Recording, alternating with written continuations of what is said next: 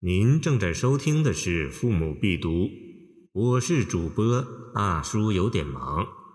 欢迎您点击订阅按钮，收藏本专辑。题潼关楼，崔硕。客行逢雨季，歇马上金楼。山势雄三府，关门扼九州。川从散路去。河绕华阴流，向晚登临处，烽烟万里愁。崔硕，唐汴州人，今河南开封。玄宗开元年间进士，官司巡员外郎，有《崔硕诗集》。诗人显然是匆匆路过潼关的。开始两句。客行逢雨季，歇马上金楼，就表现出诗人匆匆登临的情形。诗人在骑马赶路到达潼关时，恰好雨过天晴，本来疲倦的精神忽然为之一振，于是歇马登上金楼，即潼关城楼，面对黄河，眺望山川。两句虽是行色匆匆，写来却从容不迫。逢字、上字安排的次第井然，而且也有一种挺拔进谏的感觉，引出下文的雄伟气势。中间两联写登楼眺望所见，正面写出潼关形势的险要和山河的壮美。山势雄三府。关门扼九州。前一句说，从楼上望去，潼关内外群山连绵起伏，崔嵬峥嵘，威武雄壮地护卫着三府之地。三府本指西汉时期治理长安京畿地区的三个职官。武帝太初元年（公元前一百零四年），改右内史为京兆尹。至长安以东，左内史为左冯祥；至长陵以北，都尉为右扶风；至渭南以西。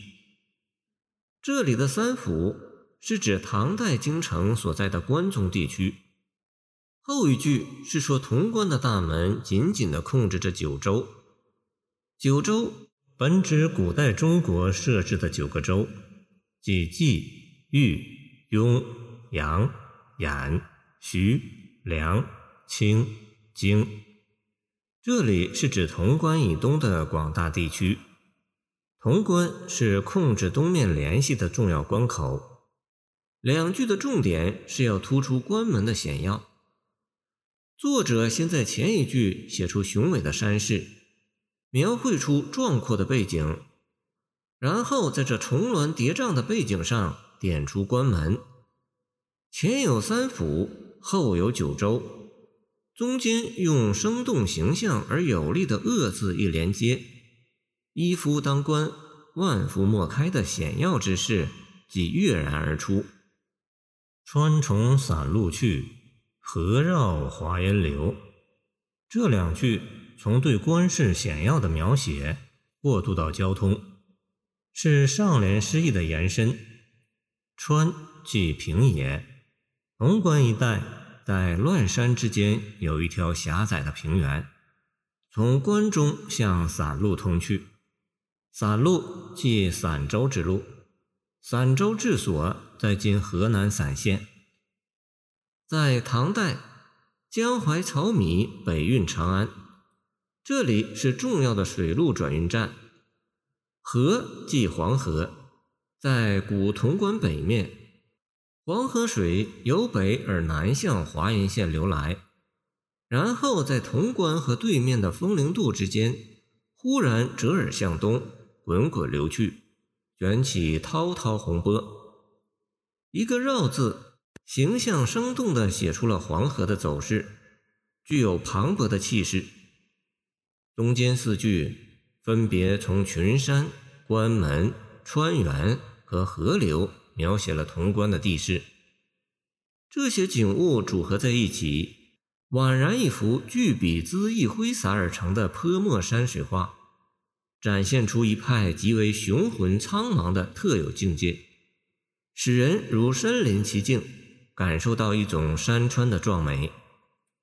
不仅如此，作者还通过三府、九州、川源、河流，把潼关与广袤的土地连接起来。大大拓展了诗歌意境，收到了心游八极、视通万里的效果，造成一种壮阔博大之势，从而进一步衬托出潼关地势的险要。从这里体现出作者杠顶的比例和高度的艺术匠心。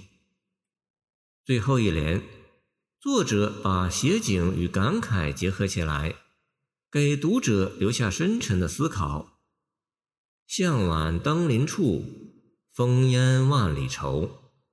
诗人面对如此险要的关隘，眺望着雄伟的山川，不知不觉到了傍晚。那黄河之上，群山之中，渐渐升起暮霭，在轰然如雷的黄河涛声中，显得一片苍凉。诗人此时不仅生出了愁绪，如同诗人另一诗作《黄鹤楼》中的“日暮乡关何处是，烟波江上使人愁”一样。这里的“愁”字显然也包含着浓郁的相思，因为作者一开始就点明了自己是在客行，行役之人时值向晚，产生思乡之念，自是常情。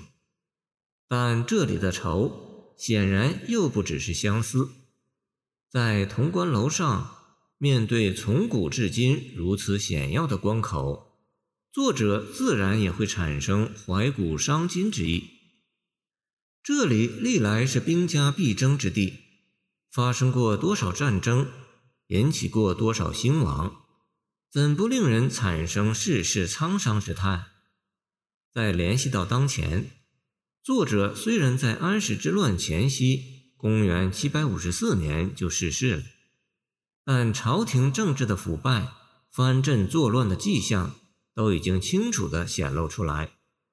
诗里也隐含着作者对国事的阴忧，因此，作者在潼关楼上的愁，要比在黄鹤楼上的愁更加复杂、更加深沉。而留给读者思考的余地也更多更大。感谢您的收听，我的 QQ 号码幺七二二九二二幺三零，希望您继续收听我们的后续节目。如果您喜欢我的作品，请关注我吧。